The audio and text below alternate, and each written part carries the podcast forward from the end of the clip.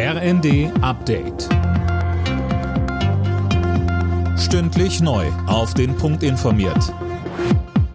Ich bin Sönke Röhling. Guten Abend. Bundeskanzler Scholz besucht am Wochenende die Golfregion. Die Stationen sind Saudi-Arabien, die Vereinigten Arabischen Emirate und Katar. Im Fokus der Reise stehen mögliche Energiekooperationen.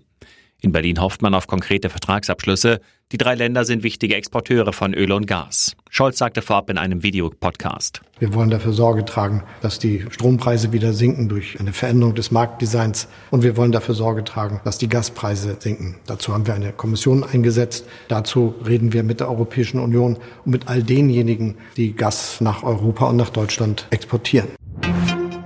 Russlands Außenminister Lavrov hat vor der UNO-Vollversammlung Kritik an den Referenten in der Ukraine zurückgewiesen. Die Bewohner der Regionen wollten zu Russland gehören, sagte er.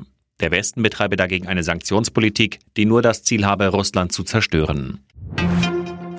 Vor der Parlamentswahl in Italien sieht alles nach einem Sieg der Rechtsnationalen aus. Das Dreierbündnis mit der ultrarechten Partei Fratelli d'Italia an der Spitze kommt in den Umfragen auf über 40 Prozent der Stimmen.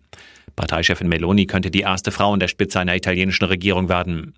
Die Vizepräsidentin des EU-Parlaments Katharina Barley sagte dazu im ZDF. Wir hatten ja vorher eine Koalition, die aus fast allen anderen Parteien bestand. Und die Fratelli waren eigentlich die einzige größere politische Kraft, die nicht Teil dieser Regierung war. Und das ist jetzt ihr großer Vorteil. Sie wird als eine neue Chance gesehen.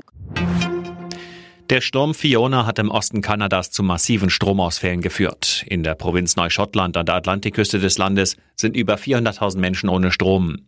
Fiona war am frühen Morgen auf Land getroffen, mit Windgeschwindigkeiten von bis zu 150 Kilometern pro Stunde. Alle Nachrichten auf rnd.de